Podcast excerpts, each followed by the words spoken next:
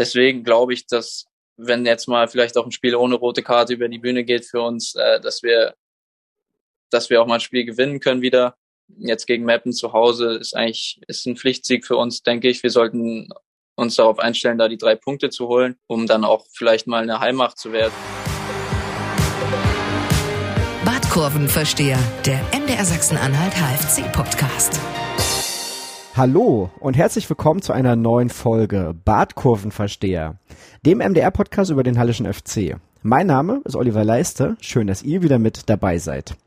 Und mir zugeschaltet via Zoom ist heute HFC-Spieler Tom Zimmerschied, den ich hiermit herzlich begrüße. Hallo Tom. Hallo. Ja, Tom, wir wollen über dein erstes Jahr beim HFC sprechen, über den Saisonstart in dieser Saison. Ähm, beim ersten Jahr natürlich ein großer Schwerpunkt irgendwie deine Verletzung und dein Weg zurück. Jetzt äh, in die Startelf des HFC, deine Ziele mit dem HFC und dann gab es auch noch die ein oder andere Fanfrage, die wir natürlich auch versuchen wollen zu beantworten. Aufnahmedatum für diesen Podcast ist Mittwoch, der 24. August.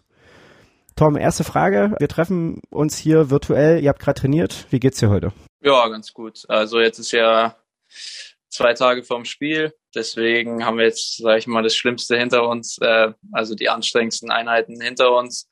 Und jetzt geht es darum, sich aufs Spiel bestmöglich vorzubereiten. Ähm, und jetzt geht es eher so ein paar taktische Sachen noch für Freitag. Genau. Okay, was heißt, wenn du sagst, ihr habt das Schlimmste hinter euch, wie schlimm sah das diese Woche aus?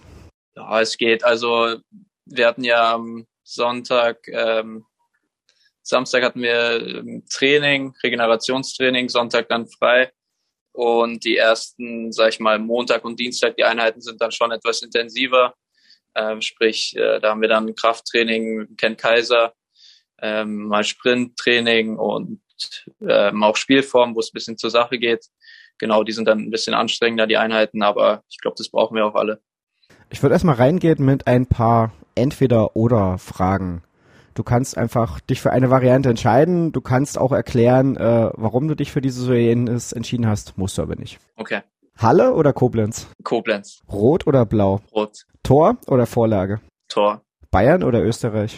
Österreich. Löhmanns, Röben oder Herzog? Herzog. okay, da sind wir schon durch. Ähm, auf Koblenz bin ich in deinem Instagram-Profil gestoßen. Was hast du mit Koblenz zu tun? Äh, ich bin dort geboren. Also ich bin bis zu meinem elften Lebensjahr äh, dort gewesen mit meiner Familie. Und dann sind wir gemeinsam als Familie nach München gezogen. Deshalb denken viele, dass ich auch äh, in München geboren bin, weil ich halt meine ganze Jugend dort verbracht habe und dort halt äh, dann auch Fußball gespielt habe. Ähm, aber ich komme aus Koblenz und mittlerweile leben meine Eltern auch wieder dort. Deswegen, ähm, ja, deswegen Koblenz bei Instagram. Und bist du dann auch noch regelmäßig da oder hast du selber noch einen größeren Bezug zu Koblenz? Ja, also ich bin ähm, regelmäßiger in Koblenz als jetzt in München, äh, seitdem meine Eltern wieder dort leben, weil ja, äh, klar, Familie ist, äh, steht ganz oben und wenn wir mal zwei Tage frei haben und äh, sich die Möglichkeit ergibt, dann fahre ich auch öfters nach Koblenz, habe da auch noch äh, Freunde, aber genauso gern oder nicht genauso gern, aber ich bin auch äh, ganz gern mal in München, weil ich dort eben auch noch viele Freunde aus meiner Jugendzeit habe. Genau. Du hast ja nun auch in der Jugend beim FC Bayern gespielt. Sind da eigentlich auch Spieler dabei, die es heute irgendwie in die Bundesliga geschafft haben oder vielleicht sogar noch weiter, mit denen du zusammengespielt hast? Mm, ja, mehrere. Also zum einen Marco Friedl, jetzt bei Werder Bremen, sogar Kapitän dieses Jahr. Wahnsinns äh, Entwicklung genommen, hätte ich ihm damals auch nicht so zugetraut. Ähm, Niklas Dorsch bei Augsburg. Dann ähm, Felix Götze, der jetzt ja letzte Saison auch eine gute Rolle oder die letzten Jahre eine gute Rolle bei Lautern gespielt hat. Jetzt mal sehen, wie er sich bei Augsburg schlägt. Ist er ausgeliehen gewesen. Ja, das sind so, würde ich sagen, die bekanntesten Namen. Alles andere ist dann so, Niklas Tarnert ist jetzt bei Rot-Weiß Essen, äh, in der dritten Liga auch. Genau, solche also schon mit paar Leuten zusammengespielt, die es wirklich äh, weit geschafft haben, ja. Bist du da neidisch, dass du es bis jetzt nur in die dritte Liga, nur in Anführungsstrichen in die dritte Liga geschafft hast? Mm, nee, überhaupt nicht. Also ich gönne den Jungs das wirklich von Herzen. Vor allem Marco, ähm, Friedel, der ein guter Kollege von mir war oder auch immer noch ist. Ähm, das verfolgt man dann Woche für Woche, wie die sich so schlagen und äh, freut mich extrem für die Jungs und da spielt Neid überhaupt gar keine Rolle. Okay. Erinnerst du dich noch, was heute vor einem Jahr war? Ich habe es gesagt, wir nehmen auf am 24. August. Ja, ich schätze mal, wenn du so fragst, dann war das äh, heute vor einem Jahr wahrscheinlich das Spiel gegen Ferl. Nee. Nee. Hm. Ähm, boah, heute vor einem Jahr, was könnte da gewesen sein?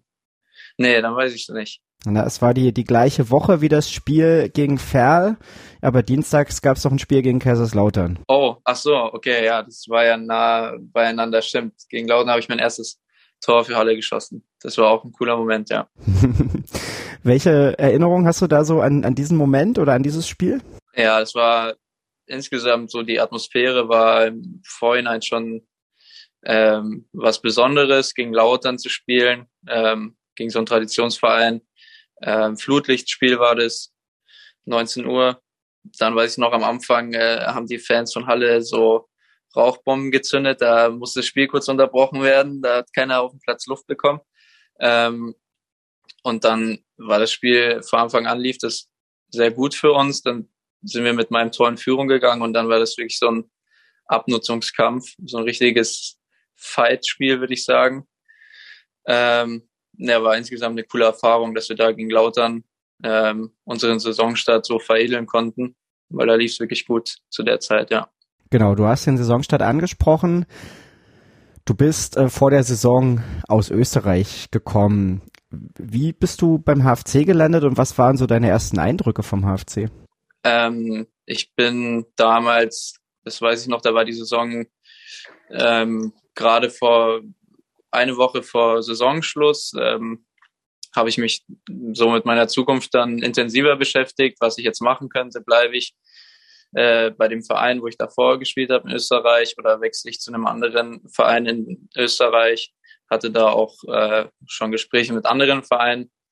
Und als ich dann im Auto saß und auf dem Heimweg äh, nach Koblenz zu meinen Eltern war, dann rief mich äh, rief mich der Ralf an, beziehungsweise als erstes rief mich mein Berater an und hat äh, mir vom Interesse von Halle erzählt. Und kurz darauf hat mich dann der Ralf angerufen. Und ja, dann haben wir uns das erste Mal darüber unterhalten, dass sie Interesse an mir haben.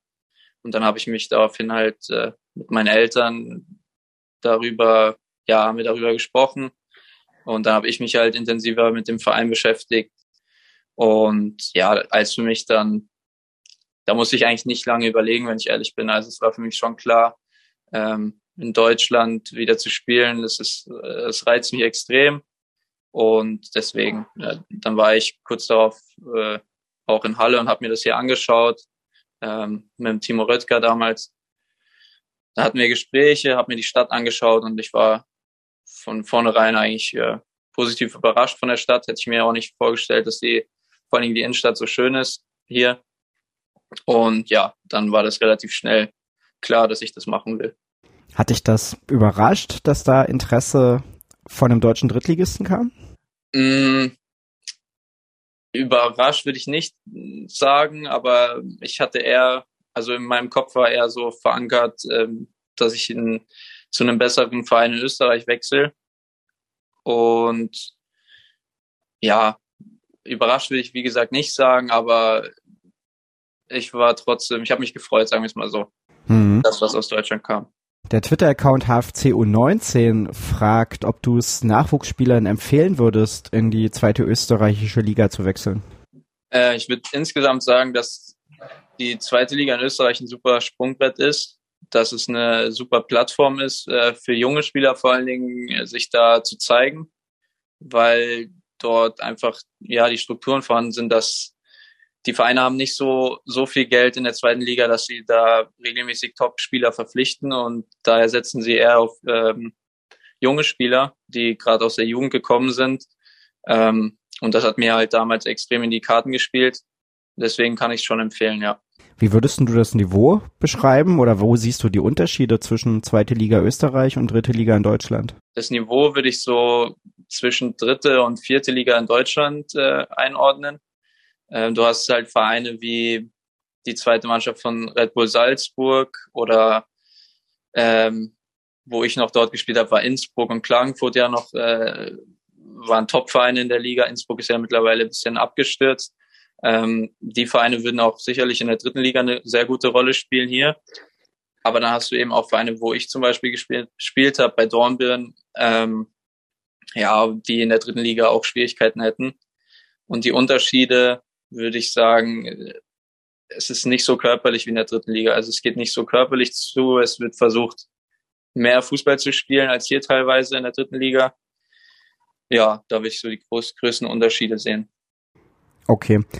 Ja, und wie hast du dann deine ersten Wochen beim HFC erlebt? Ja, es war sehr aufregend. Also als ich in die Kabine kam und neben Terence Boyd äh, in der Kabine saß, da ähm, ja, es war schon, da ist man schon angespannt, sag ich mal so. Äh, aber ich habe mich super verstanden, vor allen Dingen mit den älteren Spielern, die haben mich super aufgenommen. Terence vor allen Dingen oder auch Kreuzer. Ähm, von daher war es sehr aufregend, aber es hat mir von Anfang an Spaß gemacht und man lernt extrem viel in so einer Mannschaft. Also vor allen Dingen von so älteren Spielern. Letzten Jahr Terence, Kreuzer, Sternberg, solche Spieler, von denen lernt man halt auf und neben dem Platz sehr viel. Und ja, das Trainingsniveau war im Vergleich zu Österreich dann eben auch etwas höher und es hat mir, glaube ich, ganz gut getan, um so den nächsten Schritt zu gehen in meiner Entwicklung. Hast du da ein konkretes Beispiel, was du gelernt hast von diesen erfahreneren Spielern? Ja, ich kann mich, also ich erinnere mich gerne immer zurück, was Terence immer zu mir gesagt hat, vor allen Dingen so in den ersten Wochen immer so diese Aktion zu Ende bringen. Also wenn ich irgendwie außen durch bin, dann die Flanke bringen und nicht nochmal einen Haken und nochmal einen Haken, sondern wirklich versuchen, die Aktion, die man hat, zu Ende zu bringen und zielstrebig zu sein. Und das sind so, ja, das, ja, das ist so der größte Punkt, den ich gelernt habe, würde ich sagen. Hm, okay. Genau, und dann die ersten Spiele, du hast es gesagt, liefen ganz gut. Dann habt ihr gegen Kaiserslautern gewonnen, durch ein Tor von dir und dann drei Tage später kam besagtes Spiel gegen Ferl. Endstand 4 zu 4, ähm, war eine relativ große Freude, das erstmal so als Zuschauer zu verfolgen, aber für dich war es natürlich jetzt nicht so eine große Freude. Du hast dich da verletzt. Wie hast du diesen Moment im Spiel selber erlebt? Ja, war, ich kann mich noch gut dran erinnern, war nasser, nasser Abend, es hat viel geregnet, der Platz war seifig und ich hatte einen Zweikampf vom gegnerischen 16er, wo der Spieler mich fault und ich fall auf die Schulter und rutsche so nach, mit der Schulter nach vorne und äh, merkt direkt, irgendwas stimmt nicht mit der Schulter und konnte mich, lag dann auf dem Rücken und konnte meine Schulter nicht bewegen. Und dann kam der Kreuzer zu mir und hat mich so ganz leicht an der Schulter berührt. Und dann merke ich so, wie die Schulter wieder reinspringt. Und ähm, dann kam äh, Doc Bartels äh, mit, mit einem anderen Physio auf den Platz. Da haben die mich angeschaut, mh, hm, haben die kurz mal die Schulter abgecheckt und ich wollte unbedingt weiterspielen. Bin dann kurze Zeit später wieder zurück auf den Platz, ähm, konnte dann noch glaube ich, fünf bis zehn Minuten weiterspielen, hatte dann den Ball rechts außen und wollte die Linie lang laufen. Und während ich sprinte, bei der Sprintbewegung merke ich, dass die Schulter schon wieder rausspringt. Und ja, da stand ich erstmal zwei Minuten auf der anderen Seite vom Spielfeld, am Spielfeldrand und konnte meinen Arm nicht bewegen, bis äh, Bartels dann einmal komplett um den Platz rum ist und äh, zu mir gekommen ist. Ähm, ja, und dann war klar, ich muss raus war dann bis zur Halbzeit in der Kabine, habe mich umgezogen, habe die zweite Halbzeit noch verfolgt, war ja damals schon ein sehr aufregendes Spiel. Und nach dem Spiel war erstmal so die Hoffnung, okay, das wird nicht so schlimm sein. Ähm, aber dann am nächsten Tag äh, habe ich dann das MRT gemacht und dann kam die Nachricht vom Bartels oder ein Anruf vom Bartels äh, und dann hieß es, äh, da führt kein Weg dran vorbei, das zu operieren. Ja, und dann war natürlich für mich eine Welt zusammengebrochen an dem Tag. Das war, kam sehr unerwartet. Und ja, so ist für mich der Tag oder diese Tage, diese zwei Tage sind für mich so abgelaufen, genau. Wie bist du dann mit diesem Schock, mit dieser Nachricht, dass das jetzt doch was Schwereres ist, umgegangen dann in den Tagen danach? Ja, also wie gesagt, ich war schon am äh, Bund zerstört, ähm, weil gleichzeitig ähm, Doggy hat mir gesagt, ich muss operiert werden und dass ich auf jeden Fall bis Ende des Jahres ausfalle. Ähm, also ist der erste Schock, du musst operiert werden und der zweite Schock dann diese lange Ausfallzeit bis zum Ende des Jahres. Und ja, dann waren die ersten Tage waren sehr schwer und ich war dann froh, ähm, so schnell operiert zu werden, weil umso schneller man operiert wird, umso schneller ähm, geht der äh, Heilungsprozess voran. Ähm, ja, aber die ersten Tage waren sehr schwer auf jeden Fall. Das kann ich gut nachvollziehen. Das war ja auch eine Zeit, wo dann schon einige HFC-Spieler verletzt waren und wo sich dann in der Folge auch noch mehr HFC-Spieler verletzt haben. Eben diese große Misere da in der letzten Saison. Hat dich das dann noch zusätzlich mitgenommen oder warst du eigentlich zu sehr mit dir selbst beschäftigt, um das dann irgendwie noch aufzunehmen? Also ich muss schon sagen, dass ich sehr mit mir selbst beschäftigt war. Aber dass dass ich dann natürlich äh, schon auch mit der Mannschaft mitgelitten habe, weil ähm, ja, ich habe auch gemerkt im, im Trainerteam und äh, so im, Verein, dass sich alle große Sorgen gemacht haben, weil wir eben so viele Verletzte hatten. Ich weiß, kurz darauf hat sich dann der Aaron auch das Kreuzband gerissen. Ähm, dann war Sven Müller lange raus, musste auch operiert werden. Ich glaube auch im gleichen Spiel wie Aaron hat er sich damals verletzt. Und ja, das war dann irgendwie so, ja, ein Schicksalsschlag nach dem anderen. Und es hat einen dann schon beschäftigt, so was passiert da gerade im Verein, wie soll es weitergehen? Ähm, ja, das war schon eine schwierige Zeit für uns alle. Was hat dir dann persönlich geholfen, damit umzugehen?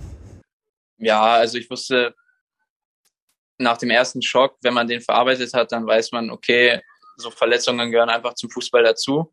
Und wenn man das mal in seinen Kopf reinbekommen hat, dann konzentriert man sich einfach darauf, gut die Reha über die Bühne zu bringen und ähm, dann wieder auf dem Platz zu stehen. Und wenn man, wie gesagt, wenn man einmal drin hat, okay, ich habe jetzt die OP hinter mir und jetzt geht's nur noch bergauf, dann kann man sich so daran an diesem Gedanken festklammern, dass man bald wieder auf dem Platz stehen kann. So, das hat mir ganz gut geholfen.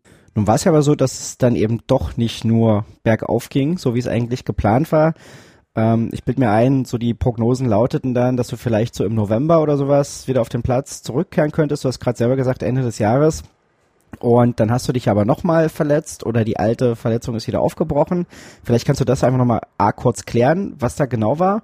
Und dann ist ja dann dieser erneute Schock, wenn man dann plötzlich feststellt, okay, das dauert jetzt eben nicht drei Monate, sondern das dauert wahrscheinlich noch wesentlich länger. Ja, also das war bei mir so, dass die dass der Heilungsprozess sehr gut lief und äh, wir alle zufrieden waren. Äh, ich war im Reha-Flex hier, habe da meine Reha gemacht und dann war eben der Plan, dass ich, ich wollte natürlich auch so schnell wie es geht wieder auf den Platz zurückkehren, weil es zu der Zeit dann auch wirklich nicht gut für uns lief. Ähm, und das war dann, ich glaube, Anfang November schon, in der Woche vor dem Havelse-Spiel, ähm, wollte ich wieder auf den Platz zurück und habe dann auch im Mannschaftstraining ganz normal mitgemacht und dann im Abschlusstraining hatte ich einen blöden Zweikampf, bin wirklich sehr unglücklich wieder auf die gleiche Schulter gefallen und sofort gemerkt, okay, da ist schon wieder, da stimmt wieder irgendwas nicht mit der Schulter. Und das war dann eigentlich nochmal so ein härterer Rückschlag, sage ich mal, als die erste Verletzung an der Schulter, weil ich so kurz davor war, wieder auf dem Platz zu stehen und dann wieder so ein Rückschlag. Und ja, anschließend musste ich ja dann leider nochmal operiert werden, weil die Schulter einfach nicht besser geworden ist. Man wollte es am Anfang ohne OP versuchen, die Schulter wieder gerade zu biegen, sage ich mal. Ähm, aber es hat sich dann herausgestellt, dass die Schulter immer wieder bei kleinen Bewegungen schon äh, instabil ist und deswegen musste man es dann in der Winterpause nochmal operieren. Und ja, dann bin ich ja erst wieder gegen ich glaube, im April stand ich dann letztendlich wieder auf dem Platz. Aber ich, ich stelle mir das wahnsinnig schwierig vor. Du hast es gesagt, du wolltest unbedingt zurückkommen. War das dann Übermut oder hätte das jetzt auch, war das, war das Zufall, dass das nochmal passiert ist? Wie lässt sich das im Nachhinein erklären? Also ich glaube, ähm, zum einen war es auf jeden Fall auch ein bisschen zu früh vielleicht. Ähm, auf der anderen Seite wäre ich nicht so unglücklich äh, auf die Schulter gefallen und hätte vielleicht noch zwei Wochen, ähm, sag ich mal, durchgehalten ohne blöd auf die Schulter zu fallen, dann hätte sich die Schulter in der Zeit äh, wieder so weit stabilisiert, dass nichts passiert. Ähm, deswegen sage ich zum einen, dass es vielleicht ein, ein, Tick zu früh war von mir aus auch, weil ich das äh, Kommando gegeben habe, okay, ich kann wieder. Auf der anderen Seite auch extrem unglücklich gelaufen, ja. Hm, okay. Und dann Du hast es gesagt, lief es ja nicht so richtig gut in der letzten Hinrunde und dann wurde im Winter der Trainer gewechselt. Nach einer 1 zu 4 Niederlage gegen Meppen. Dann kam André Meyer, jetzt der neue Trainer. Nun ist es ja so, du bist ja ein junger Spieler, hattest, weiß ich nicht, fünf, sechs Spiele für den HFC gemacht bis dato. Dann lange ausgefallen, dann absehbar noch ein längerer Ausfall. Hattest du da Angst, ein bisschen durchs Raster zu fallen? Mm, nee, also ich habe mir da eigentlich keine Sorgen drum gemacht. Mir ging es wirklich nur darum, dass ich wieder fit werde und ich wusste, dass wenn ich wieder fit werde und meine an meine Leistung anknüpfen kann von davor und wieder voll im Saft stehe, dass ich dann früher oder später meine Spielzeiten wieder bekomme. Also ähm, ich habe dann auch mit, mit dem Coach, ähm, wo klar war, dass der neue Coach äh, feststeht, haben wir auch telefoniert und besprochen, wie es weitergeht und waren da dann im Austausch und von daher, ähm, ja, klar, ist es immer blöd, wenn man verletzt ist und ein neuer Trainer kommt und man kann sich nicht von, von Beginn an zeigen, aber ähm, wie gesagt, ich wusste, wenn ich dann wieder da bin und ähm, regelmäßig im Training dabei bin, dass ich dann auch wieder spielen werde, früher oder später. Nun hast du es gesagt, im April warst du dann soweit wieder fit, dann gab es das Comeback und dann im letzten Spiel gegen Wiesbaden hast du auch noch ein Tor geschossen. Die Belohnung für ein sehr schwieriges Jahr am Ende? Ja, hat sich auf jeden Fall so angefühlt. Ähm, war wirklich nicht äh, leicht das Jahr, hat gut angefangen, aber war dann natürlich danach wirklich äh, mit einigen Rückschlägen. Deswegen war ich dann froh, dass ich die, die Saison so beenden konnte also erstens für mich persönlich mit dem Tor, aber auch, dass wir die Klasse halten konnten. Und ja, das war dann ein ganz gelungener Abschluss der Saison, glaube ich, das letzte Spiel. Was nimmst du mit? Was hast du gelernt in diesem sehr schwierigen ersten Jahr beim Hallischen FC? Ähm, zum einen tatsächlich, dass äh, ja, dass äh, an einem Tag alles super sein kann und am nächsten Tag äh, alles scheiße sein kann. So war es ja dann in dieser besagten Woche vor einem Jahr mit dem Lautern-Spiel und drei Tage später das Perl-Spiel. Äh, in dem einen Spiel schieße ich das Tor und in dem anderen Spiel äh, muss ich äh, an der Schulter operiert werden.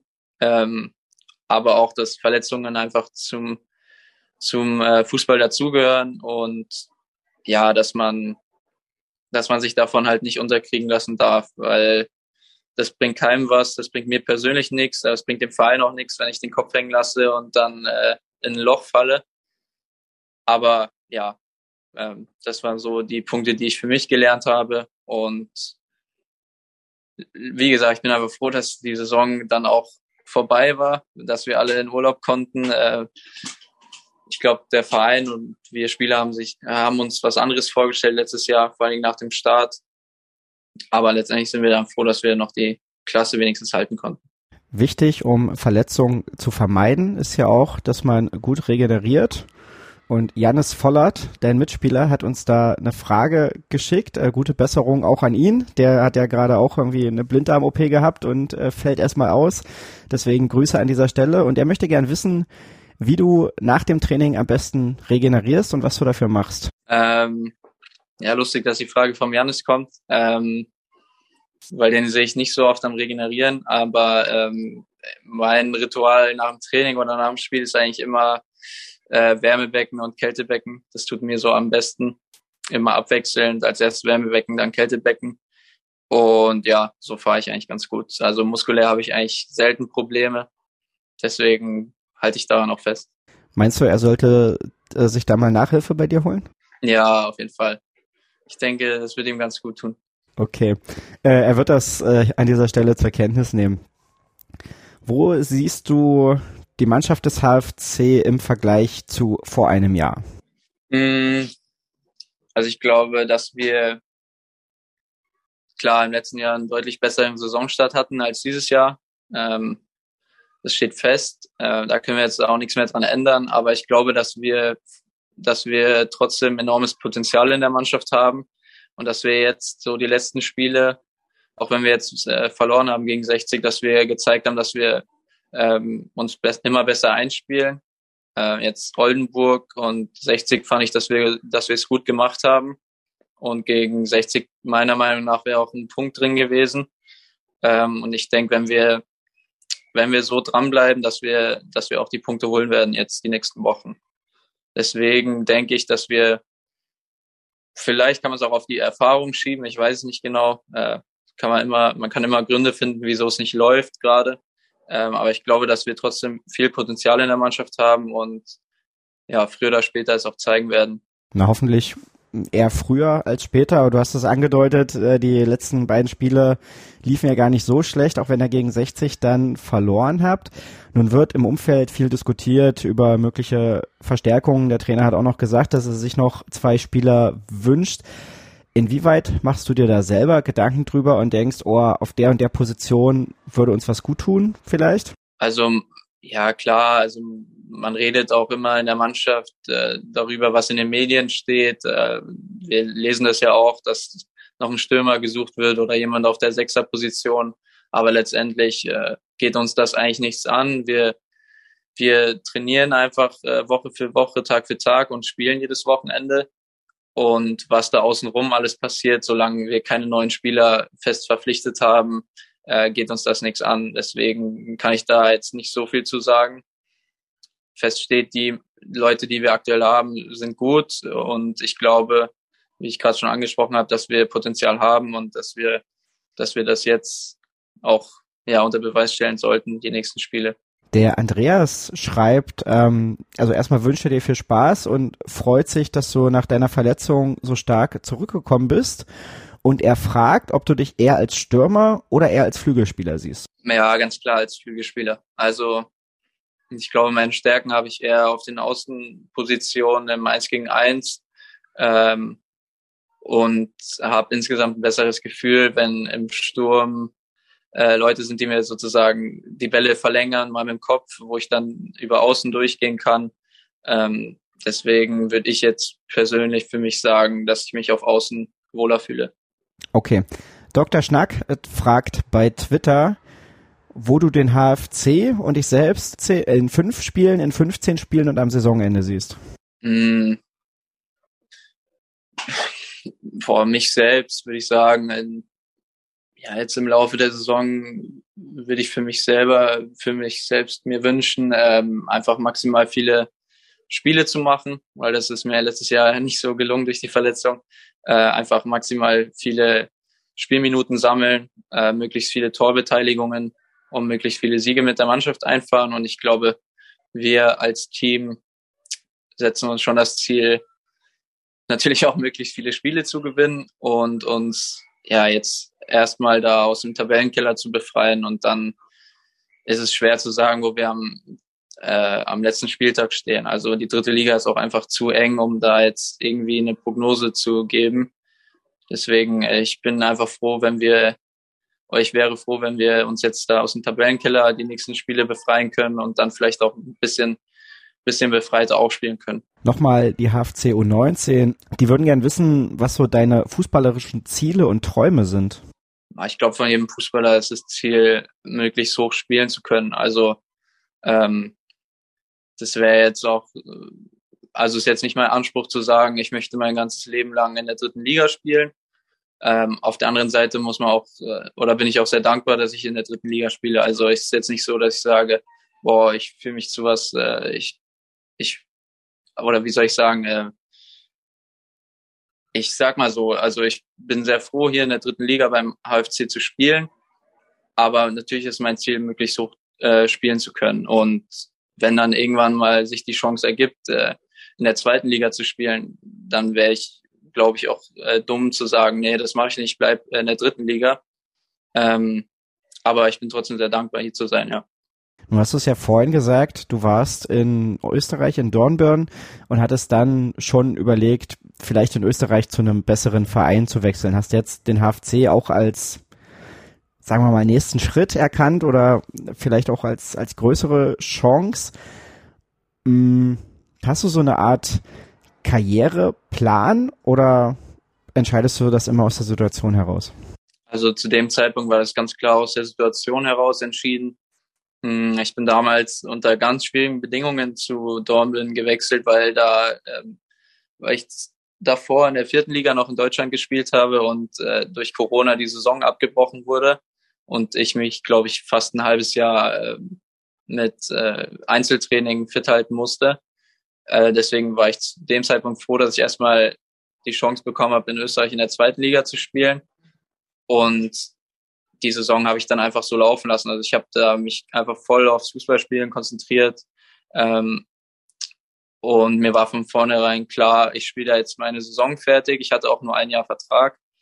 Und was danach passiert, wird man sehen. Und da habe ich mir auch gegen Ende der Saison noch überhaupt keine Gedanken gemacht, wo könnte es jetzt hingehen, sondern wollte einfach die Saison zu Ende spielen und dann schauen, was sich ergibt. Und ja, war dann auch froh, dass von Halle das Angebot gekommen ist und habe das dann schon als nächsten Karriereschritt gesehen, auf jeden Fall.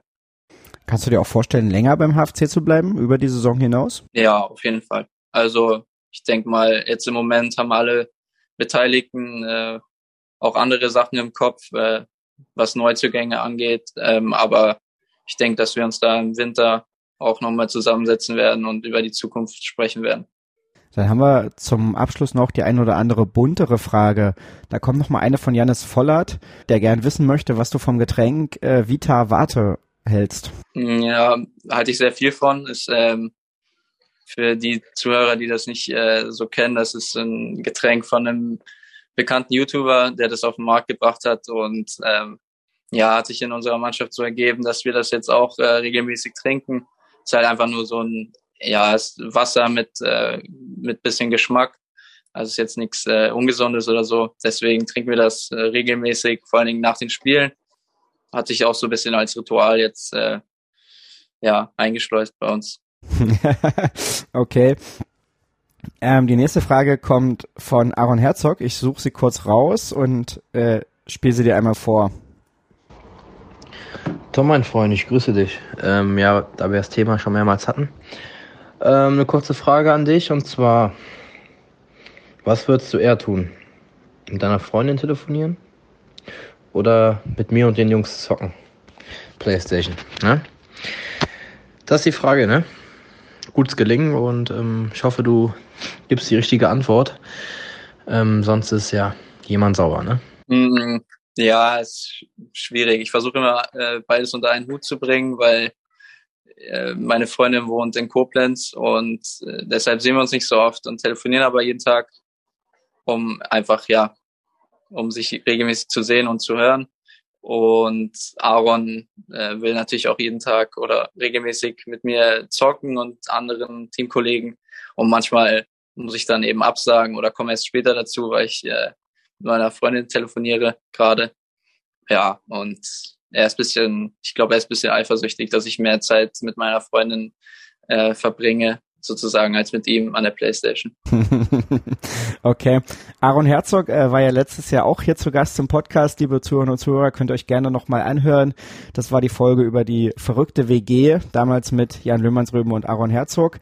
Lö ist jetzt weg. Äh, vielleicht hat er der Aaron da auch einfach ein bisschen, naja, eine Lücke in seinem Leben, die er füllen muss, oder? Ja, das kann sein. Das kann gut sein. Okay. Wir sind schon am Ende unseres Gesprächs angekommen. Wohin geht die Reise für dich und wohin geht sie für den HFC in dieser Saison? Ja, also kann ja eigentlich nur noch besser werden. Ne? Also der Saisonstart ist äh, nicht so verlaufen, wie wir uns das alle vorgestellt haben. Ähm, ich glaube, wenn ich jetzt mal die letzten Spiele nehme, 60 ist, es wurde viel über den Schiedsrichter diskutiert und äh, der hat bestimmt auch seinen Beitrag dazu geleistet, dass das Spiel nicht so gelaufen ist, wie wir uns das vorgestellt haben. Aber ich glaube, wir haben ein gutes Spiel gemacht. Davor gegen Oldenburg haben wir, haben wir zu null gewonnen. Das war auch wichtig. Und ja, davor gegen Freiburg ist mit den roten Karten kannst du das Spiel eigentlich nicht werten. Deswegen glaube ich, dass wenn jetzt mal vielleicht auch ein Spiel ohne rote Karte über die Bühne geht für uns, äh, dass wir, dass wir auch mal ein Spiel gewinnen können wieder jetzt gegen Mappen zu Hause ist eigentlich, äh, ja, ist ein Pflichtsieg für uns, denke ich. Wir sollten uns darauf einstellen, da die drei Punkte zu holen, ähm, um dann auch vielleicht mal eine Heimmacht zu werden wieder. Also ich denke, wir sollten die Punkte zu Hause holen. Und ich denke, wenn wir regelmäßig punkten jetzt die nächsten Wochen, dass wir, dass wir uns erstmal wieder im Mittelfeld etablieren können und dann, ja, dann, dann wird man sehen, wie es weiterläuft. Aber ich habe ja auch schon gesagt, es ist schwierig in der dritten Liga da irgendwie eine Prognose abzugeben. Deswegen von Woche zu Woche schauen und einfach die Punkte sammeln, die wichtig sind für den Klassenerhalt. Das ist, glaube ich, das Wichtigste erstmal und dann wird man sehen, wie es weitergeht. Alles klar. Gut, dann wollen wir für heute zum Ende kommen. Für euch, liebe Zuhörerinnen und Zuhörer, wie immer noch der Hinweis, falls ihr es noch nicht getan habt, könnt ihr uns natürlich abonnieren bei Apple, bei Spotify, im Podcatcher eurer Wahl. Fast überall sind wir zu finden, genau wie auf unserer Homepage mdr.de im Bereich Sport. Da findet ihr auch natürlich sonst alle wichtigen Infos rund um den Hallischen FC. Ich bedanke mich bei euch fürs Zuhören heute und Tom, dir ganz vielen Dank für deine Zeit und deine Ausführungen. Ja, danke, hat Spaß gemacht. Bis denn. Badkurvenversteher, der MDR Sachsen-Anhalt HFC Podcast.